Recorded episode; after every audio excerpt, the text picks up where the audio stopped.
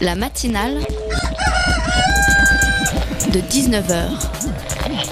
Et bah, c'est une émission qui parle de société, de politique, euh, Culture alternative. On va aussi parler de sport, euh, de gens dans la rue. et l'actualité en règle générale. On va peut-être parler des corbeilles à linge pas en osier d'Auvergne. voilà, il y aura, il y aura des invités. Sociologues, des invités chercheurs. Les invités ne diront que des choses intelligentes. Ça va peut-être s'étriper un peu de temps en temps, mais La matinale de 19h, du lundi au jeudi jusqu'à 20h sur Radio Campus Paris. J'étais motivée, je voulais faire un édito qui parle des jeunes, d'engagement, un édito de circonstances pour un soir de matinale spéciale initiative étudiante.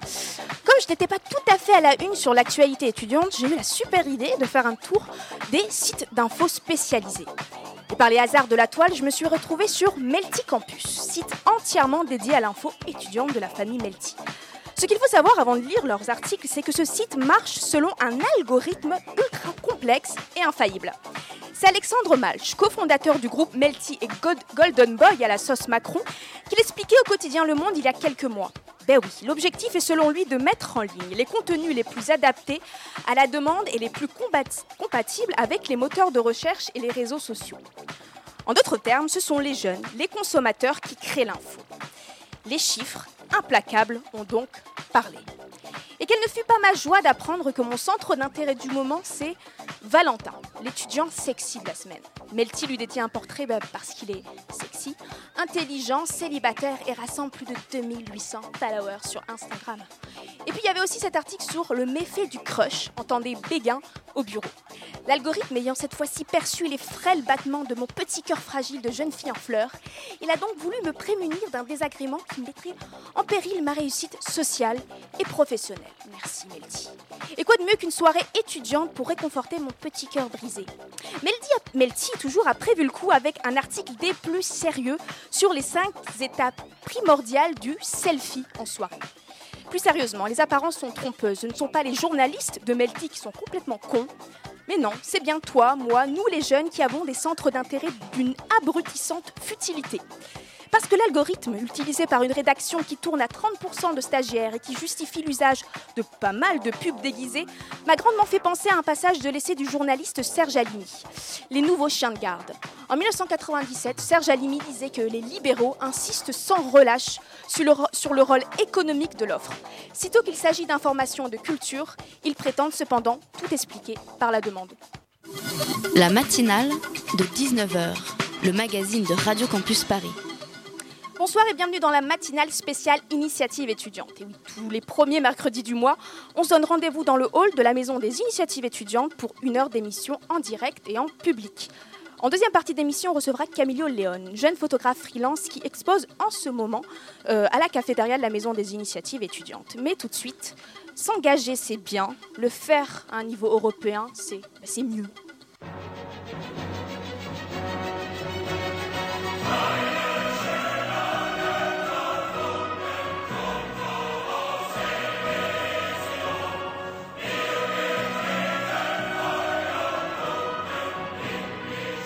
Très très beau, c'était l'hymne européen. Bonsoir Zelda Martin.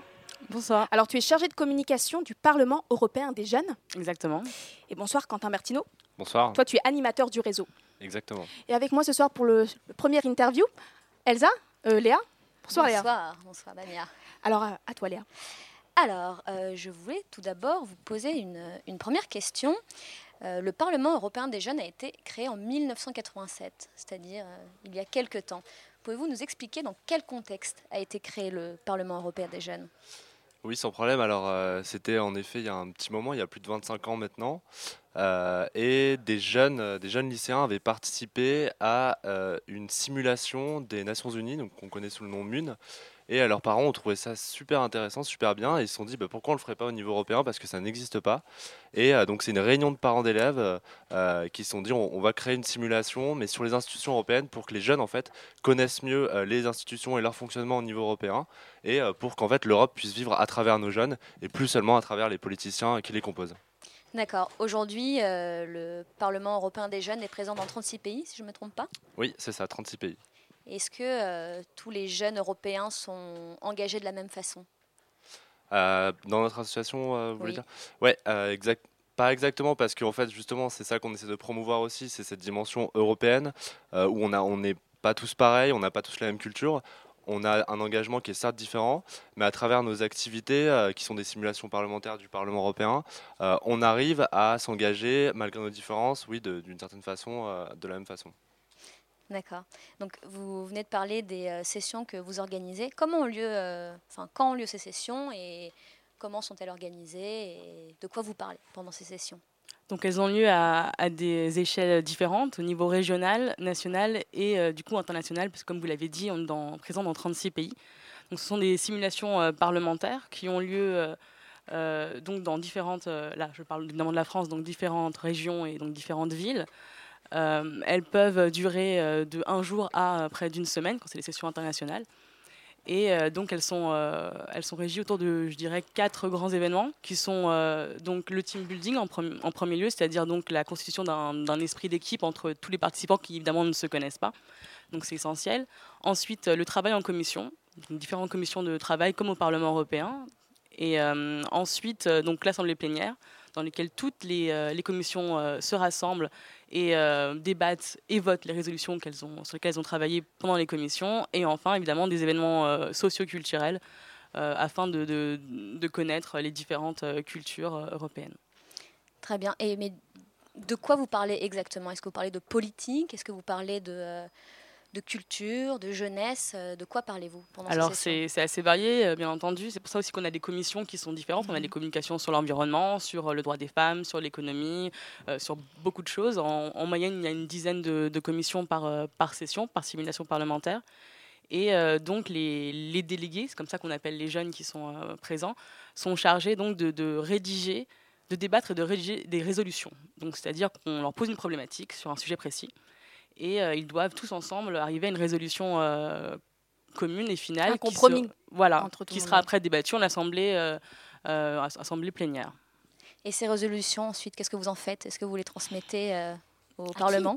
Elles sont transmises, euh, oui, euh, au niveau national et au niveau euh, européen. Elles sont suivies? Alors, on va pas vous mentir, hein, toutes les résolutions du Parlement euh, européen des jeunes ne sont pas euh, votées au- dans le vrai On Parlement. n'a pas mais les oui, il y a la déjà eu, euh, commission voilà, en face de nous. Voilà, il y a- y y eu des, des exemples des fois où, en effet, les, des résolutions ont été suivies. euh, Vous pouvez nous en parler, justement? Un des exemples les plus marquants, je pense, euh, ça a été euh, une de nos résolutions, donc au début où on démarrait dans les années 90, euh, qui proposait en fait de créer euh, un- des livres euh, d'histoire pour, euh, pour les écoliers euh, communs à l'Europe. Et euh, notamment, une, dans une des, des résolutions, il proposait de créer un livre franco-allemand euh, pour euh, bah, justement le- raconter l'histoire de la Seconde Guerre mondiale. Et c'est quelque chose qui s'est fait notamment en Alsace plus tard. Donc euh, on peut espérer que c'est le Parlement européen des jeunes qui a proposé cette idée et qui l'ont suivi. Moi, j'ai vu votre principal objectif, c'est la citoyenneté européenne. Avoir un discours éduqué, avoir une pédagogie sur la citoyenneté européenne. Comment vous, vous pouvez ce soir m'en parler de la citoyenneté européenne, en fait, à travers votre engagement? Je pense que la citoyenneté européenne, c'est quelque chose qui se vit, euh, c'est quelque chose qui se comprend. C'est pas quelque chose qu'on acquiert de manière innée en fait. Et c'est justement en faisant ce, type euh, euh, d'expérience, en allant à la rencontre des jeunes Européens, en parlant de politique, en parlant de leur vie, de leur culture, de, de ce qu'ils font au jour le jour, qu'on se rend compte ce que c'est l'Europe, ce que c'est la citoyenneté européenne, et à quel point en fait on a euh, un, un avenir commun, en tout cas un avis sur les choses qui se décident au niveau européen. Ce qui est intéressant, euh, excuse-moi de te couper, ce qui est intéressant, c'est qu'on est présent dans 36 pays euh, européens. Euh, donc tu noteras bien qu'on n'est pas présent que dans l'Union européenne, vu qu'on est dans Mhm. 36 pays. Et c'est ça qui, Dans des pays qui est intéressant. peut-être désirent intégrer Oui, l'Union européenne dans le futur. Et on, se rend compte en rencontrant les différents jeunes, et c'est ça aussi un des objectifs principaux de l'association, c'est de rencontrer des gens qui sont initialement censés être différents de nous, et on se rend compte qu'on a plus ou moins, euh, bon des fois pas du tout, mais plus ou moins les mêmes idées sur euh, voilà, ce qu'incarne l'Europe pour nous et ce qu'incarne euh, être européen. Est-ce que tu n'as pas d'exemple de pays qui ne font pas partie de l'Union européenne, mais qui sont euh, représentés dans votre Parlement? La Géorgie, par exemple, Mhm. qui, est, euh, qui est donc limitrophe entre l'Europe. euh, l'Europe et l'Asie. Et pourtant, c'est vrai qu'il y a un, un PEJ, un Parlement européen des jeunes de Géorgie, qui est assez actif. Et, euh, encore euh, récemment, en, en décembre, on a eu une session à Rennes où il y avait plusieurs Géorgiens qui sont venus participer euh, donc à la session. Est-ce qu'il y a des pays un peu euro- europhobes, eurosceptiques hein, Je ne sais pas si le terme est exact. Je pense euh, à la Suisse qui a toujours dit non à l'Union européenne. Moi, je pense à l'Islande. Est-ce que ces pays-là sont plus proches de nous Est-ce qu'ils sont représentés dans ce Parlement-là? Oui, bien sûr, ils sont, euh, ils sont membres de notre réseau international. Donc, on a la Suisse, mais on a aussi euh, la Norvège. Mhm. Euh, et euh, justement, c'est aussi intéressant d'avoir leur avis sur, euh, sur l'Union européenne et, euh, et aussi de comment nos activités s'organisent dans ces pays où finalement les réalités ne sont pas les mêmes. Et on ne peut pas parler, euh, en tout cas, on ne peut pas dire qu'on on est une association qui promeut les institutions parce qu'on ne l'est pas. On a tendance un peu à l'oublier parfois dans nos pays, mais là, ils nous le rappellent a- assez souvent en disant non, non, on ne fait pas partie de. Enfin, on est vraiment distant des, des institutions. quoi. Indépendant. Vous parlez des valeurs de, européennes, mais c'est quoi ces valeurs européennes que vous partagez, enfin que nous partageons avec euh, les Géorgiens, euh, les Suisses, euh, les Italiens? Bah, je pense que ces valeurs européennes, c'est déjà avant tout euh, une défense euh, des, des droits de l'homme euh, inconditionnelle et, et une défense de, de notre système démocratique. Et euh, c'est pour ça aussi qu'on n'est pas seulement présent dans les États de l'Union européenne et qu'on est aussi présent en Turquie, en Ukraine, on va même jusqu'à l'Azerbaïdjan. C'est parce qu'on estime que ces valeurs sont pas seulement européennes, mais elles ont vocation à peut-être aussi être discutées euh, par, par d'autres jeunes, pas seulement en Europe. D'ailleurs, vous vous définissez comme une association euh, apolitique, mais être pro-Europe, finalement, c'est pas déjà être politique? Euh, alors on n'est pas vraiment pro-Europe. hein. Nous, euh, nous, ce qu'on veut, c'est juste offrir un, un débat euh, neutre, un espace de débat neutre pour les jeunes, et après qu'ils se fassent leur propre euh, opinion sur l'Europe. Quand même, Euh, l'idée, tu es en train de me dire, oui, bah, l'Europe, ça existe, donc euh, utilisons-la comme lieu de débat. Mais tu l'as utilisé, enfin, vous l'utilisez comme lieu de débat, donc je pense que c'est un lieu de débat qui vous va, qui vous plaît, et que vous avez envie de, de promouvoir et, euh, et pérenniser, entre guillemets. Donc euh, l'idée européenne vous plaît. Enfin, c'est facile de dire, non, mais nous, on n'a pas d'opinion. Non, c'est quelque chose qui, euh, qui fait partie de votre engagement. Quelque part, est-ce que vous, enfin, votre citoyenneté européenne, pour revenir à ce terme-là, c'est quelque chose de très important pour vous? Zelda? Je vais revenir sur ce que, tu as dit. Euh, être apolitique, c'est pas être contre la politique. Ça, c'est différent. Par exemple, là, on parle donc d'Union européenne ou d'Europe. Euh, ça existe déjà, donc on n'est pas en train de- d'essayer de, promouvoir en disant euh, il y a tel schéma contre tel schéma, c'est déjà le cas. Mhm. Ensuite, il y a plusieurs Europes. Il y a une Europe euh, fédérale qui est voulue par certains, il y a une Europe confédérale qui est voulue par d'autres, etc. Là, on n'en parle absolument jamais dans les simulations. C'est pas- vraiment pas la question. Le, le- ce qui est important pour nous, c'est de, c'est de, voilà, de promouvoir les échanges, que ce soit les échanges de mobilité, etc., entre les jeunes Mhm. en Europe. Mais ces échanges, ils ne sont pas profondément politiques. C'est-à-dire que s'il y a échange de mobilité, il y a moyen, il y a budget, il y a budget. Budget, qui dit budget, dit des, personnes qui les décident, qui les votent. Alors vous, vous dites, euh, c'est bien la mobilité, mais on ne donne pas notre avis sur euh, qui et comment euh, la promouvoir. Je pense que l'objectif en fait Quentin. numéro un de l'association, c'est ce travail en fait d'éducation, euh, d'éducation populaire, un voilà, terme qui par, par les pairs. euh, exactement, ça revient souvent. C'est parce que c'est ce que je disais tout à l'heure. On veut pas, euh, on veut pas donner une image de l'Europe. On veut juste faire en sorte que les jeunes se posent certaines questions. euh, et c'est pour ça qu'on promet pas seulement la citoyenneté européenne, mais on promet aussi la citoyenneté active. Mm. C'est parce que personne ne doit avoir aucun avis sur quoi que ce soit. Euh, nous, on s'est centré sur l'Europe parce que c'est un des sujets euh, que les gens le connaissent mal et il n'y a qu'à regarder euh, le taux d'abstention chez les jeunes dans les dans les dernières élections européennes pour s'en rendre compte. C'est le premier parti chez les jeunes. hein. On dit souvent c'est le FN, non, c'est l'abstention. Exactement. Mais euh, oui, donc voilà, c'est nous, c'est vraiment dans cette aspect pédagogique qu'on est, enfin qu'on dit qu'on est apolitique. et, Donc promouvoir, c'est moi j'ai lu aussi le, euh, le- l'engagement des jeunes dans le, le débat public. Exactement. Et euh, aussi dans la création de projets et par, par voie de conséquence, euh, l'entrepreneuriat, ce genre de choses. Reste avec nous Zelda et Quentin. On va continuer à parler de, bah, de votre Parlement des jeunes européens après une première pause musicale sur Radio Campus Paris.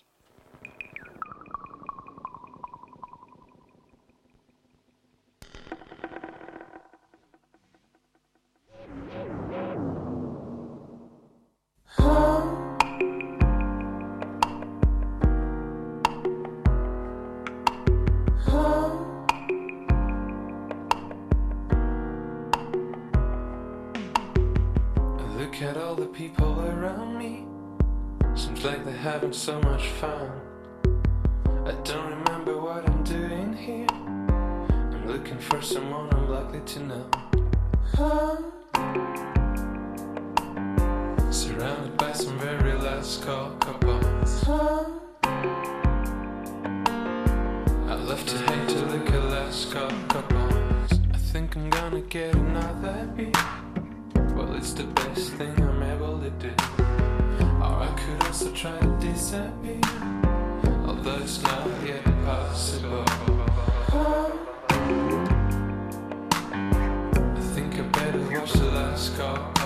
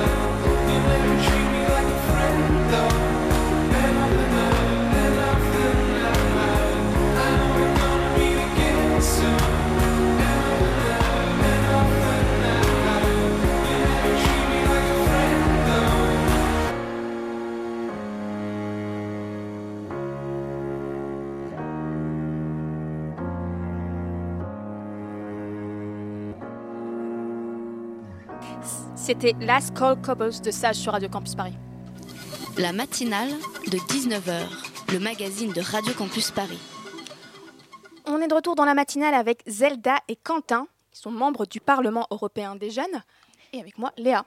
Oui, alors je voulais rebondir sur euh, l'abstention euh, des jeunes. Effectivement, 70% des jeunes de 18-24 ans et même 72% pour les 25-34 ans euh, se sont abstenus euh, aux dernières élections européennes. Est-ce que ça traduit un euroscepticisme des jeunes ou plutôt euh, un désengagement politique des jeunes? Euh, non, je pense pas, parce qu'en fait, euh, quand on, creuse un petit peu, qu'on regarde euh, les sondages qui sont faits euh, quasiment tous les mois en Europe, on se rend compte que la catégorie d'âge qui est le plus convaincue par euh, l'Europe et par les idées et les valeurs européennes, c'est justement les jeunes de 15 à, à, à 24 ans. Donc euh, on voit là un gros paradoxe. Si les, les, jeunes ne votent pas pour les élections euh, parlementaires euh, européennes, c'est pas parce qu'ils sont contre l'Europe qu'ils aiment pas l'Europe. C'est, à mon avis, plus une question de politique. Ils sont un petit peu, euh, disons, disons, un peu sceptiques euh, sur euh, l'importance et l'utilité d'aller voter. Ça n'a rien à voir avec l'Europe. C'est ça qui est, un, qui est un gros paradoxe, c'est que les jeunes sont le, le plus, euh, les plus grands supporters de l'Union européenne aujourd'hui. Comment les mobiliser, du coup? Comment mobiliser les jeunes pour euh, qu'ils aillent euh, voter pour l'Europe? Bah, ce que je dirais aussi pour compléter ce que disait Zelda, juste avant de répondre à ta question, c'est que, euh, en effet, euh, je pense aussi ce qui fait que les jeunes ne vont pas vo- voter, c'est qu'ils ne sont pas forcément hyper impliqués sur, euh, Mm. sur les sujets qui sont abordés euh, au niveau de l'Union européenne et les combats qui sont ceux de- des députés européens et, et du coup du président de la Commission. Et du coup, ça répond à, ta question en disant, bah, justement, en se sensibilisant plus à ce que peut faire l'Europe et les moyens qu'on a de, de par ces élections de changer certaines choses euh, et en, voilà en, essayant de mieux connaître en tout cas l'Europe je pense que c'est comme ça qu'on peut faire euh, que les jeunes aillent plus voter euh, à ce type d'élections et aux élections en général d'ailleurs Mais enfin, quel public vous visez? Parce qu'il y a une jeunesse qui est consciente de l'intérêt, ou en tout cas de l'enjeu qu'est l'Europe. Je pense à celle qui étudie, donc qui peut utiliser les programmes Erasmus et compagnie. Mais cette jeunesse-là qui, n'a- qui, elle, n'a pas voté, qui, elle, n'est pas du tout concernée, ou qui même sent l'Europe comme un, danger, ou en tout cas comme chose de très très, très lointain, est-ce que vous la touchez, cette jeunesse-là? Bah, c'est justement un de, nos objectifs euh, en France, parce que c'est vrai que lorsqu'on pense, euh, peut-être que la première idée qu'on a quand on, pense à un Parlement européen des jeunes, on se dirait, euh, je sais pas moi, euh, c'est euh, peut-être des jeunes qui sont très intéressés par l'Europe, déjà convaincus, c'est peut-être une élite, ils ont de l'argent pour pouvoir voyager, etc. On peut comprendre qu'il y ait cette idée derrière. Nous, en France, c'est absolument pas le cas. Justement, on essaye d'avoir des publics très très variés euh, parce que c'est notre objectif. Donc de... pas qu'étudiant, c'est ça la question. Exactement. Il y a des lycées- ça commence dès le lycée Mhm. en fait. Vous intervenez dans les lycées? On intervient dans les lycées, on fait des sessions avec des classes de première principalement, parce que l'idée, c'est évidemment, c'est de toucher les jeunes le plus tôt possible entre guillemets. Et euh, c'est de ne pas forcément viser des gens qui sont intéressés, mais d'aller chercher des gens qui seraient peut-être pas euh, forcément au fait de ce qui se passe au niveau euh, de l'actualité euro- européenne et de les amener, que ce soit des lycées donc euh, des lycées technologiques, des lycées professionnels, etc., et de les amener euh, à se poser des questions sur ces sujets et à rencontrer d'autres jeunes et à se dire ah mais est-ce que finalement ça m'intéresse pas ce genre euh, Mm. de choses est-ce que je suis pas concerné par l'Europe? Ah bah si en fait Et comment vous amenez ces sujets justement? Parce que j'imagine quand on est en première, euh, on n'est pas forcément euh, intéressé par l'Europe. Comment ça fonctionne vos ateliers, vos formations Ah, informations du coup, c'est oui, c'est ce que Zelda décrivait un peu tout à l'heure. Euh, Les jeunes donc euh, sont réunis euh, dans une session, donc il y a environ 100 jeunes. Mhm. Euh, ils sont répartis en commissions, donc euh, par petits groupes de travail. Et là, la première étape, ça va être euh, le team building. Et ça va durer euh, une journée en principe. Et pendant une journée, les jeunes euh, du même groupe de travail vont faire des petits jeux pour se connaître. Donc ça va commencer par des jeux de prénoms, mais aussi après, ça va être des jeux de communication, des jeux où il va falloir résoudre des problèmes, où il va y avoir des conflits. Et à travers ces jeux, euh, l'encadrant va commencer à amener un peu des problématiques qui vont être posées au niveau de leur sujet. Mais lors de ces sessions, ces jeunes ont postulé pour participer à ces sessions. Alors oui, ils ont, ils ont. C'est euh, volontaire, c'est. euh, Il y, a- y y plusieurs Mhm. types de, de- de sessions. Il y a des sessions où en effet il faut candidater euh, par lycée. Euh, et il y a aussi des sessions où on peut candidater individuellement. Et justement, quand il faut candidater par, par lycée, on essaie d'avoir des critères de sélection qui sont vraiment euh, de l'ordre de l'équilibre. Donc avoir à la fois des lycées généraux, des lycées technologiques et professionnels, euh, mais aussi des lycées privés, des lycées publics. Et euh, on va pas du tout cibler euh, une catégorie, mais on va essayer d'avoir cet Mhm. équilibre pour que, au-delà du fait de parler d'Europe, ça soit aussi plusieurs, comme, comme je disais tout à l'heure, plusieurs jeunes différents qui se rencontrent et qui puissent voir la réalité des autres par rapport à, à ces sujets-là. Ce qui est intéressant aussi, c'est qu'on a des clubs directement dans les lycées. Mhm. Ce qui fait qu'une classe qui aura fait une session euh, il y a 5 ans euh, va rester, entre guillemets, va créer un club pour que euh, ce, ce mouvement, cet élan reste, voilà, reste actif dans le lycée. Et même quand eux seront partis à la fac, ou, si jamais ils arrêtent, qu'il y ait toujours le PEJ présent dans le lycée, ce qui permet à des, des jeunes qui, seraient- qui n'étaient peut-être pas forcément à la base intéressés voilà, de, de connaître le PEJ comme ça et de vouloir y participer. Parmi euh, l'actualité européenne, il y a eu l'élection d'Alexis Tsipras, membre du Syriza. Euh, de nombreux Français craignent que le changement de politique euh, grecque mette en péril l'Europe. Quelle est votre réaction à vous, en tant que jeune engagé pour l'Europe? Moi, ma première réaction, euh, c'est plutôt de la joie, de la joie euh, parce que euh, on a beaucoup parlé d'Europe pendant Mhm. pendant cette élection. Euh, Il y a eu beaucoup de jeunes qui me sont disais, est-ce mobilisés. qu'il va donner ses opinions politiques? Non, non, non. Et non, il se cache. Non, non, mais oui, il y, a- il y a beaucoup de jeunes qui se sont mobilisés. C'est vrai qu'on en a parlé là, hein, grâce à la Grèce. Et, Exactement, et, et même on a vu que nos dirigeants s'intéressaient à ce qui se passait dans les autres pays, chose que ils, font tout le temps, mais qui est plus ou moins bien montrée. Et surtout, ce que je trouve très très intéressant, c'est ce- cette mobilisation pour changer d'Europe. Mais c'est pas surtout euh, enfin, la ligne éditoriale des médias, c'est oui, mais si euh, Syriza, euh, Syriza a pris le pouvoir, est-ce que euh, nous, on va, nous rembourser notre, notre, notre partie de la dette euh, grecque? C'est pas surtout ça, c'est une peur franco-française de, de perdre de l'argent, pour être concret, euh, par rapport à l'élection euh, d'un parti de gauche radicale en Grèce. Je ne sais pas s'il y a une peur euh, vraiment présente. Il doit y avoir une peur chez quelques, enfin, dans une partie de la population. Mais enfin, moi, ce que je vois surtout de cette élection, c'est que, comme l'a dit Quentin, les gens euh, sont intéressés pour une élection dans un autre pays, ce qui est déjà important. Et dans le pays même, c'est-à-dire en Grèce, les jeunes se sont mobilisés en masse. Alors pour des raisons que- qu'elles soient bonnes ou mauvaises, ça c'est pas notre problème, mais sont mo- mobilisés et ont, et ont voté. Et c'est important de voir que dans leur motivation, c'était l'Europe qui arrivait en premier et euh, a, même s'il y a une volonté de, de renégocier euh, la dette, il n'y a pas une volonté de quitter l'Union européenne euh, qui est dite comme ça. Et ça, c'est important. Je pense que les Grecs Il y a quand même un gros coup de pied dans la fourmilière, c'est-à-dire qu'il y, a un vote en Grèce contre l'Europe telle qu'elle est. contre l'Europe d'Angela Merkel, pas contre l'Europe. euh, Bah, L'Europe de, de la Commission, enfin l'Europe qui aujourd'hui euh, a, le- a, entre guillemets le pouvoir et qui euh, applique des politiques qui, euh, qui mettent à mal certains pays. Et c'est ce que ce qu'ont dit les Grecs. Donc quelque part, c'est pas une critique de l'Europe. Voilà ma question. Non, justement, il faut pas, euh, il faut pas voir l'Europe comme euh, la, comme l'Europe d'Angela Merkel, pour reprendre ce que je viens de Mais dire. c'est ce qu'elle est. Enfin, c'est ça la question. C'est-à-dire que Ça, on parle de l'Europe politique et on parle, on parle de deux ou trois euh, dirigeants politiques qui, sont, assez, qui ont des pays assez puissants pour pouvoir imposer euh, leur choix quelquefois. C'est pas comme ça que ça se passe. Je vous rappelle quand même que, que Matteo Renzi a été élu en Italie et que lui aussi, ça, il, il a, il prend une importance qui est, qui est grandissante, que euh, François Hollande se range à ses côtés et que du coup, on est en train justement de contrebalancer ce, donc ça reste politique. Il y a un contrebalancement. C'est-à-dire qu'il y a une, il se passe des choses au niveau européen. au niveau politique, donc ce qui est le plus important. Mais ce qui est intéressant, c'est que, c'est que justement, le- l'Europe aujourd'hui, l'Europe politique, c'est un équilibre. Et c'est un équilibre que chacun dans son pays, on peut changer, euh, soit par rapport euh, au vote euh, de nos dirigeants nationaux, comme ce qu'ont fait les Grecs, mais aussi par rapport au vote euh, de nos parlementaires européens. Euh, et, et oui, c'est cet équilibre-là qui montre que. Qu'on peut avoir un, enfin, une vraie force de frappe sur ce qui se passe euh, au niveau de l'Union européenne en tout cas. Et ma question, vous restez assez vaste et c'est votre rôle parce que vous êtes dans un rôle de pédagogie. Euh, est-ce que vous avez des opinions politiques? Euh, Sans doute que oui. Et est-ce que vous arrivez à faire à part des choses? Parce que là, tu me dis, Zelda, concrètement, c'est l'Europe, c'est pas l'Europe d'Angela Merkel.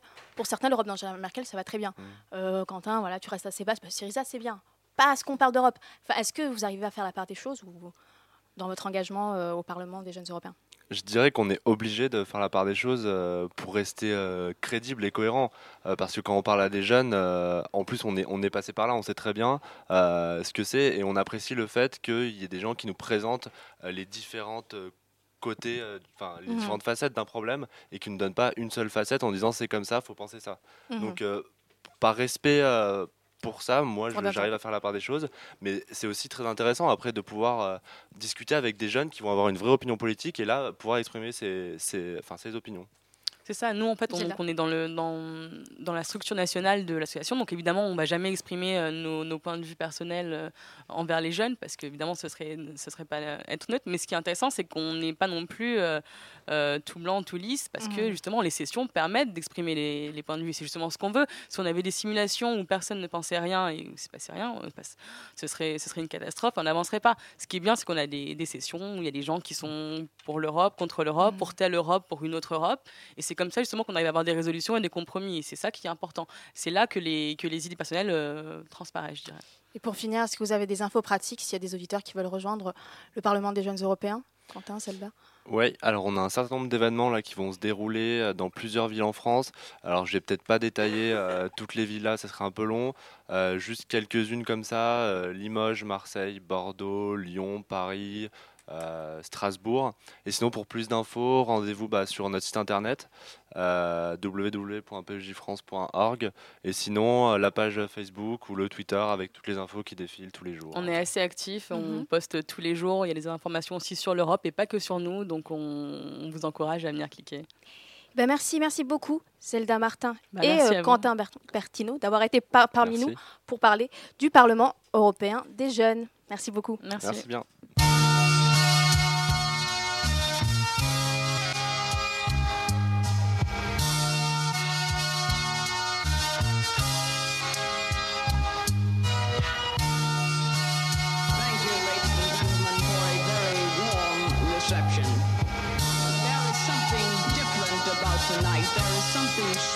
About tonight. What is different? What is special? That the American dream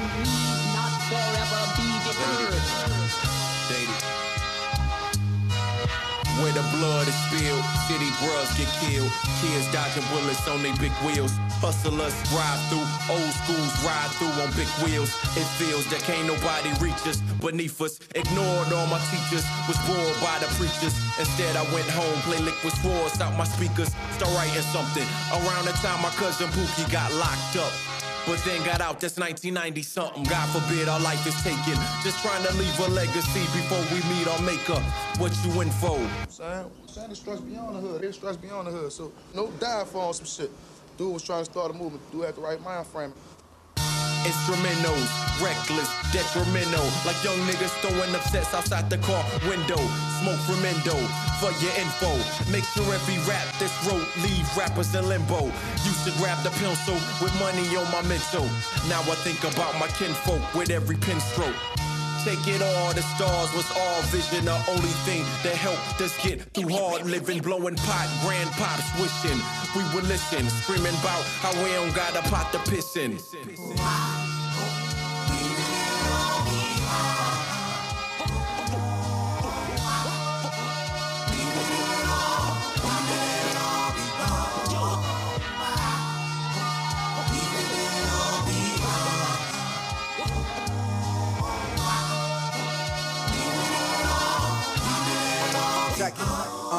yo, December to November again again. The latest news delivered from the heads under the pendulum, swinging like strange fruit. What would make you wake up in a gay suit when your black skin reminds you of slave roots? But then again, I felt it in the air like I felt Phil Collins. I was still rocking headphones, walking through the damn somebody there's on home. Just a pop and pop backstage. I'm rocking a hard place. The lost race, winning grin so much they can't talk straight. I often bake a blunt and think of punks that I blast on. Trying to hold mics like Fidel Castro on the block with Barack Obama's. Looking like Osama hiding llamas. Angel mamas and pancakes. Now that's grace. Except the age. Sent my love to the motherland. We trying to behave. Tired of seeing graves. Tired of thinking that the same thing is happening to someone else the same age. Major the margin, pray the paper places park, builds them in art so they can restart from the land of the law.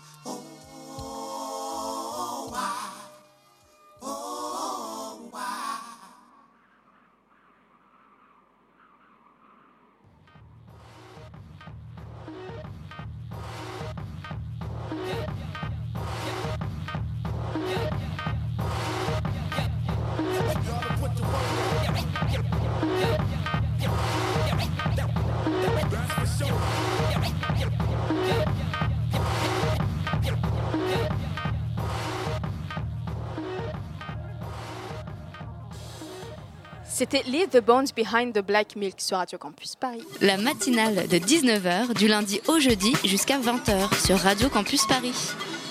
Ces photographies de femmes engagées à Medellin nous entourent ce soir. Et pour cause, Camilo León expose jusqu'au 20 février dans la cafétéria de la Maison des Initiatives étudiantes. L'expo Femmes engagées à Medellin, une réalité complexe, rassemble des dizaines de photographies de femmes, mais aussi d'hommes, et de paysages de la ville colombienne de Medellin. Camilo, bonsoir. Bonsoir. Alors, tu es photographe freelance colombien Oui. et euh, tu es également membre de l'association internationale Las Focus. Oui. Donc, c'est une association qui vise à promouvoir l'utilisation de l'image comme source documentaire. Oui. Thibaut est avec moi ce soir. Bonsoir. Si je me trompe pas, bonsoir Thibaut, c'est bien Thibaut. Alors Thibaut, est-ce que tu peux contextualiser pour nous cette exposition? Oui, car c'est important euh, pour peut-être mieux saisir les rouages de cette exposition. Donc Medellín, c'est la deuxième ville la plus peuplée de Colombie après Bogota. La Colombie, on le sait, c'est un pays où le trafic de drogue est très important et Medellín n'y échappe pas. C'est une ville rendue célèbre par le cartel de Medellín, l'un des plus grands réseaux de narcotrafiquants au monde dans les années 90 et qui avait à sa tête le pas moins célèbre Pablo Escobar. Medellín était donc considérée comme l'une des villes les plus dangereuses au monde, mais depuis, l'eau a coulé sous les ponts et le nombre d'homicides a chuté de 95% en 20 ans. Medellín évolue aujourd'hui et se transforme pour devenir une ville accueillante et s'ouvrir au monde, bien que l'équilibre reste un peu fragile. Camilo, vous vous êtes rendu l'été dernier donc euh, à Medellín pour travailler autour de la politisation des femmes. Donc c'est le travail photographique que nous avons autour de nous. Qu'est-ce qui vous a donné envie de traiter ce sujet et ce qui vous a inspiré? Oui, bon, alors euh, moi j'ai fait des études en sciences politiques et après en sociologie. Et du coup, je m'intéressais vachement à, à le processus en fait de politisation dans des contextes des démocraties participatives, qui c'est euh, un peu très technique. Mais en gros, c'est comment dans les quartiers, il y a des, mouvements, des politisations euh, à partir des actions des, acteurs locaux. Et du coup, je, voulais m'intéresser plus précisément aux formes de domination qu'il y a et aux formes d'inégalité qu'il y a. Et les formes d'inégalité de genre m'ont touché particulièrement, euh, peut-être parce que j'ai vécu euh, euh, voilà, plusieurs années, toute mon enfance en Colombie, et, et j'ai vu en fait qu'il y avait une, une façon d'agir au niveau sociétal très conservatrice et très, on va dire, inégale envers les femmes. Et du coup, voilà, c'est ça qui m'a donné envie de, de faire cet travail. En fait. Vous avez parlé de quartiers. Euh, ces quartiers, c'est quel type de quartier? Est-ce que c'est des favelas comme on imagine Mm. Oui, alors euh, il, y a, plusieurs types de quartiers. Je travaillais principalement dans trois, on appelle comuna. En fait, la comuna, c'est comme des zones où on pourrait aussi appeler favela pour comprendre mieux dans le contexte français. Mais c'est pas la même chose. Euh, ce sont des quartiers qui se trouvent dans, dans les zones périphériques de la ville. Et du coup, euh, il y a des formes de, pauvreté, il y a différentes formes aussi d'in- d'inégalité sociale, mais je n'appellerai pas, pas favela, je l'appellerai par, son nom, que c'est comuna, et les gens se sont parfois très identifiés à la comuna, et du coup, voilà, il y a un sentiment aussi identitaire très fort. Euh, Pourquoi vous avez choisi les femmes comme sujet? Je me doute qu'à Medellin, le sujet euh, aurait pu être très éclectique. On aurait pu voir euh, des hommes, des enfants.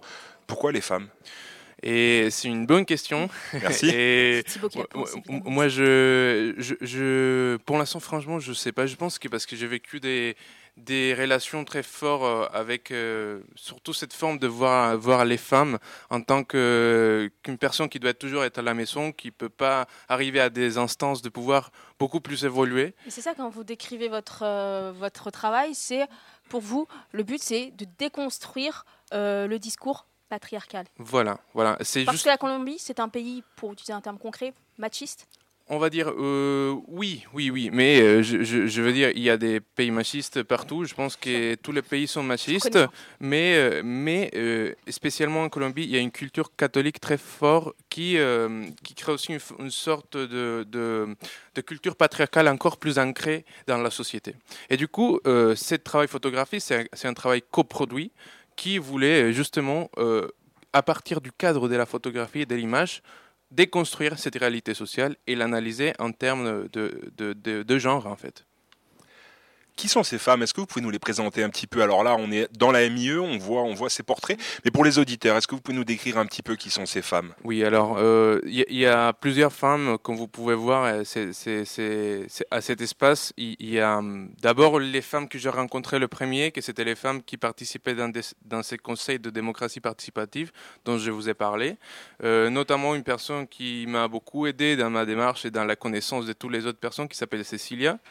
Et euh, qui est la première personne que vous allez voir si vous venez ici à l'AMU à voir, l'expo.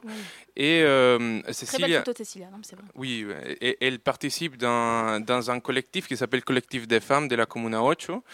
Et euh, elle m'a beaucoup aidé à connaître toutes les autres personnes. Et du coup, il y a des, des femmes qui participent à, à ces collectifs des, des politisés, on va dire, mais il y a aussi des, des autres femmes, par exemple sa fille, que- qu'on voit dans la troisième photo avec sa copine, qui est, hum, voilà, qui est une militante de, la cause LGBTI à Medellín. Mais aussi, on peut voir dans la, dans la dernière photo, euh, là, c'est une participante et, et la- lauréat de, de concours, de- du concours Mujeres Talento, Mhm. que c'est un concours en fait qui a été modifié à la ville de Medellín. Ils ont changé le concours de beauté pour un concours des talents. Et du coup, c'était pour des talents liés à, à des aspects scientifiques. Et du coup, ça montre aussi une évolution de la ville par rapport aux stéréotypes qu'il y a normalement euh, de, de, de réussite. C'est mieux que de voir des filles en bikini et de les juger sur leur physique. Voilà, voilà. C'est- une forme aussi de ch- changer la perception très machiste qui, qui reste dans cette société. Du coup, euh, voilà, j'ai voulu aussi montrer ces évolutions sociétales qui ont été rendues possibles grâce au travail, par exemple, de la- du secrétariat des femmes de la mairie de Medellín. Donc c'est pas complètement un hasard que tu te retrouves dans ce quartier quelque part? Parce qu'il y a un travail en amont qui, qui est fait. Et toi, tu travailles sur, euh, sur ce, tu, tra- tu travailles sur ce travail. C'est Mm. redondant, mais c'est ça, c'est sur euh, ce qui est fait par rapport à ces, à ces, à ce- ces sociétés-là euh, qui sont très. euh, Et, et pour ça, c'est le nombre des femmes engagées. Et j'ai pas mis femmes engagées politiquement ou femmes engagées dans la cause LGBTI. Je- J'ai vu- j'ai voulu laisser effectivement engagées avec ces mots très ouverts pour dire en fait qu'elles sont engagées dans plusieurs activités. Alors justement, vous dites le nom de l'expo, c'est euh, Femmes engagées à Medellín, une réalité complexe. Hmm. Pourquoi la réalité, elle est complexe là-bas? Bon, euh, toutes, toutes les réalités, je pense, quand on, on utilise le mot genre, on veut analyser le genre, sont très complexes parce que c'est un système social qui, qui euh, on va dire, s'entremêle dans plusieurs types de domination. Et du coup, il y a, une complexité au niveau de- des formes de- d'inégalité qui existent dans ces territoires. Il y a des inégalités de, de genre, mais, mais aussi des, des inégalités socio-économiques, il y a des inégalités politiques. Et du coup, euh, je, je- m'intéressais justement à, ces à cette complexité d'être femme participant de ces conseils dans, des, dans des quartiers plutôt marginaux. Et la complexité, c'est pas aussi de photographier des hommes? Parce que moi, je vois, je vois aussi un homme en photo. Voilà, ça c'est ça c'est aussi une complexité. Moi, je j'ai pu connaître. Il y a une photo d'un d'un homme qui s'appelle Mauricio et Mauricio qui m'a beaucoup aidé aussi à, à, à connaître la la Comuna 8, que c'est une des communes où j'ai travaillé. Et c'était c'était justement l'opportunité aussi de dire euh, ce sont pas des espaces sexuels. En fait, il n'y a pas une division Mhm. sexuelle entre hommes et femmes. Il n'y a pas des hommes qui sont toujours machistes. Il n'y a pas des femmes qui sont toujours etc. Moi, moi, ce que je voulais montrer, effectivement, c'était qu'il y, a- il y a plusieurs types de, de, de réseaux et aussi de personnes qui vont lutter pour, pour des causes. Lui, il travaille notamment dans, dans le mi- militantisme LGBTI, et, mais, euh, mais aussi, voilà, il, y a- il y a une participation dans d'autres sphères, notamment aussi dans, dans, dans la démocratie participative. Et sur la question de les- des LGBT, tu disais que c'est un pays très, euh, très catholique, euh, très conservateur. Euh, là, on voit des photos de femmes qui s'affichent. Elles sont euh, main dans la main, elles s'aiment, elles sont lesbiennes. Euh, elles n'en elles en courent pas un danger en Colombie, à Medellin.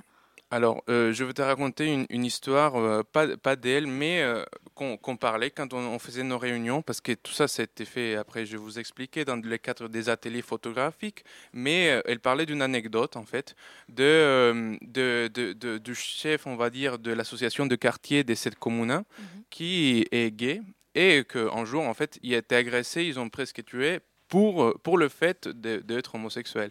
Et du coup, euh, c'est vrai que la situation n'est pas facile, mais ce que je voulais aussi montrer, c'est qu'il y a des personnes qui, défendent sa cause, et même dans des situations très, très fragiles socialement, avec euh, plein de risques, on va dire, ils, arrivent aussi à défendre ces, causes, ce qui paraît très, très, très important. C'est avec nous sur Radio Campus Paris. On va continuer à parler de cette très belle exposition Femmes engagées à Medellin après une pause musicale.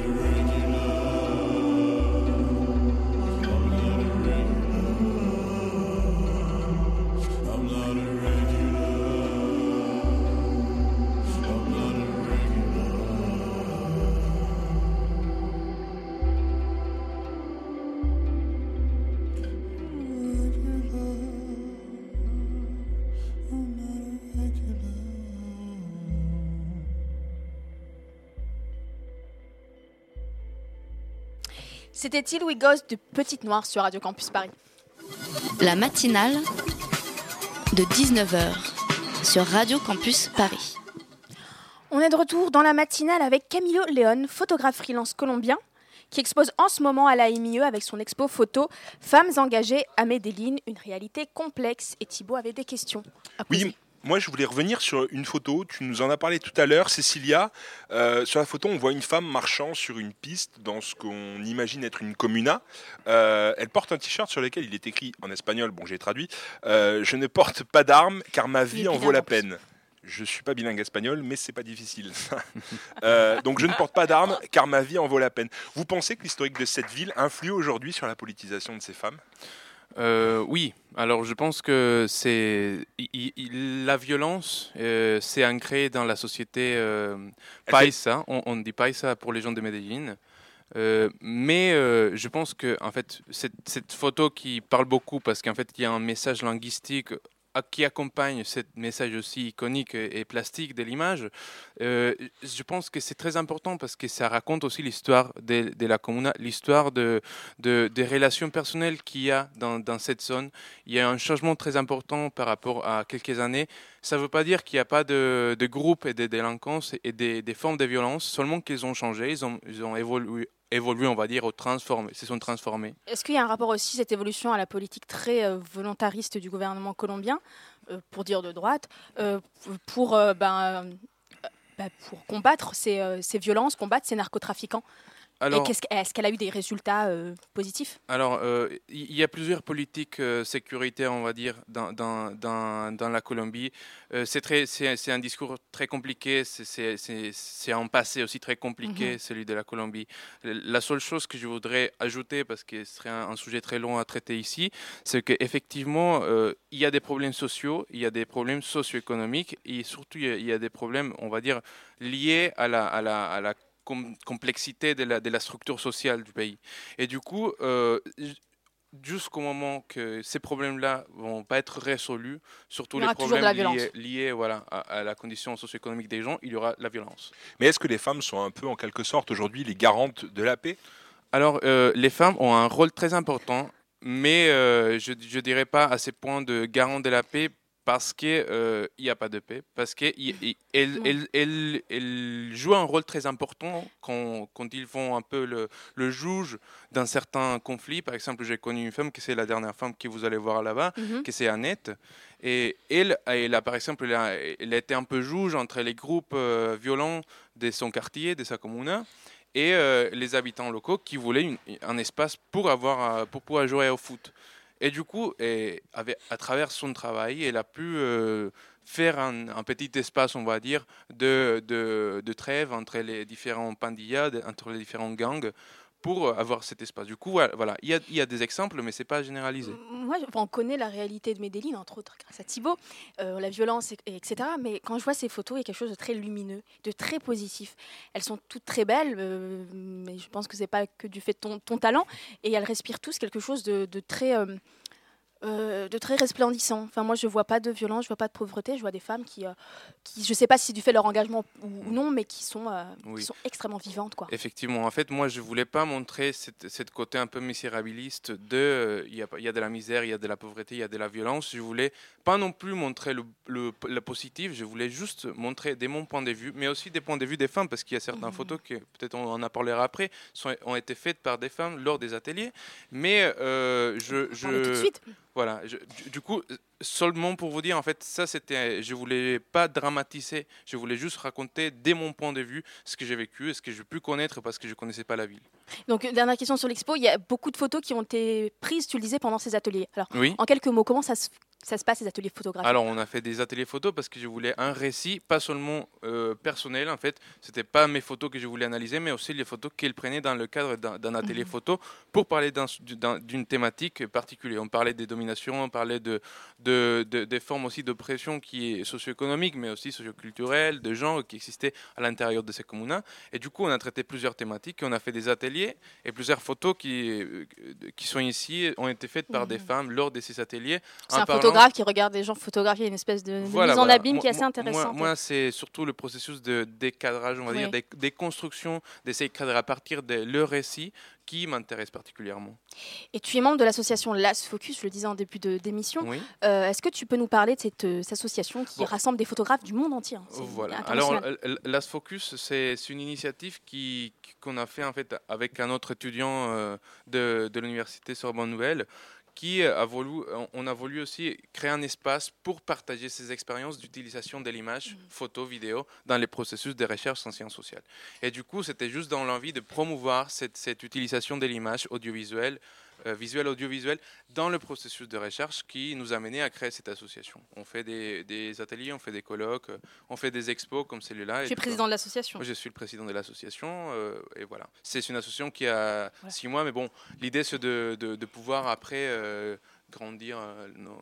Bien sûr. Et puis si euh, les auditeurs veulent des- plus d'infos sur l'association, plus, plus site d'infos- internet. Plus d'infos sur la- pour l'association, c'est lastfocus.com. Vous pouvez toujours aller. Il y, a, il y a un autre blog qui est actualisé chaque jour presque. Et, et aussi, on a, on a notre site Facebook, Last Focus euh, euh, Visual Research Network. Vous allez le, le trouver. sûrement. Merci beaucoup Camilo Léon. Merci à vous. Je rappelle que ton exposition photo Femmes engagées à Medellin, une réalité complexe, et euh, on peut la visiter à la Maison des initiatives étudiantes jusqu'au 20 février. Bien Et sûr. elle vaut le détour. Merci beaucoup Camilo. Merci à vous. 19h53. La matinale de 19h, le magazine de Radio Campus Paris. J'allais dire autrement, 19h53 dans la matinale, c'est l'heure d'écouter les bons plans étudiants de mode. Bonsoir à toutes et tous. Pour cette nouvelle chronique étudiante, le cinéma est à l'honneur. Je vais en effet vous parler des différentes associations, ateliers et projections auxquelles vous avez accès dans trois facs particulièrement, que sont la Sorbonne Nouvelle de Paris 3, Paris Diderot, je parle de Paris 7 et Paris Sorbonne. Commençons par Paris 3, seule université à posséder sa propre salle, sa cinémathèque, où des films sont projetés tous les jours avec une séance à midi et une autre à 17h en salle 49. Tout de même 10 projections. Pour accéder aux séances, vous devez être usager de la fac, bien sûr, et allez vous inscrire en salle 217B. Le laissez-passer annuel coûte seulement 30 euros pour 250 séances, ou alors celui semestriel à 18 euros. Vraiment intéressant donc. Vous recevrez aussi le programme hebdomadaire par courriel et un avantage, tout de même, un tarif réduit aux séances de la Cinémathèque française. Il faut savoir que chaque année, cette cinémathèque organise aussi des avant-premières, souvent accompagnées de rencontres avec le réalisateur. Par exemple, Jonathan Nociter pour son film Résistance naturelle, présenté en avant-première, et Giovanni Don Francesco pour l'avant-première de The Stone River, présenté dans le cadre du festival Cinéma du réel hors les murs. Je m'excuse pour les noms écorchés et mon accent anglais. Enfin encore, quelques petites informations. 361 titres différents ont été programmés.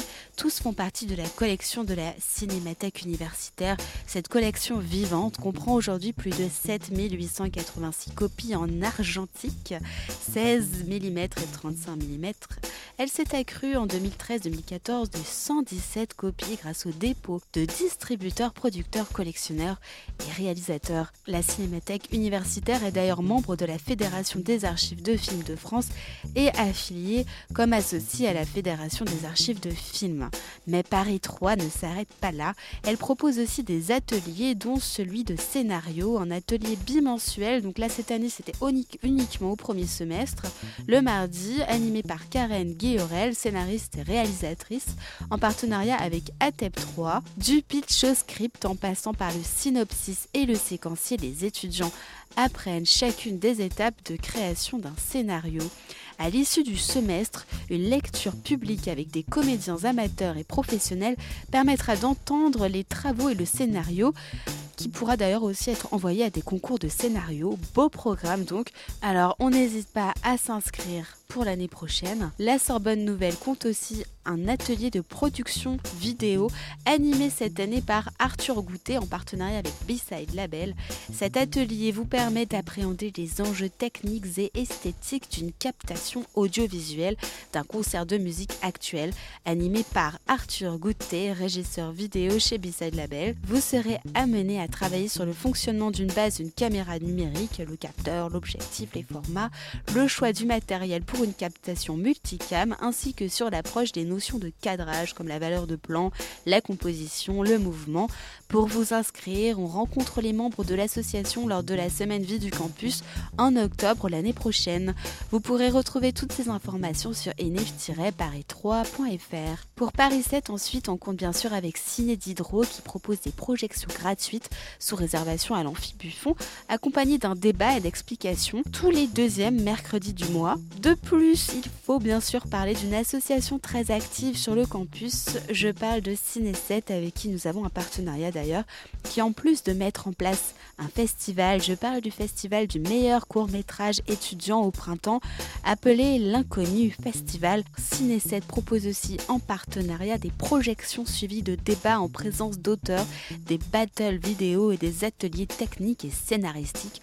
Comptez à cela la possible participation à la, production de films ainsi qu'à son journal mensuel, le bien nommé 7e. Un très beau programme donc et des plus complets, il faut bien le dire.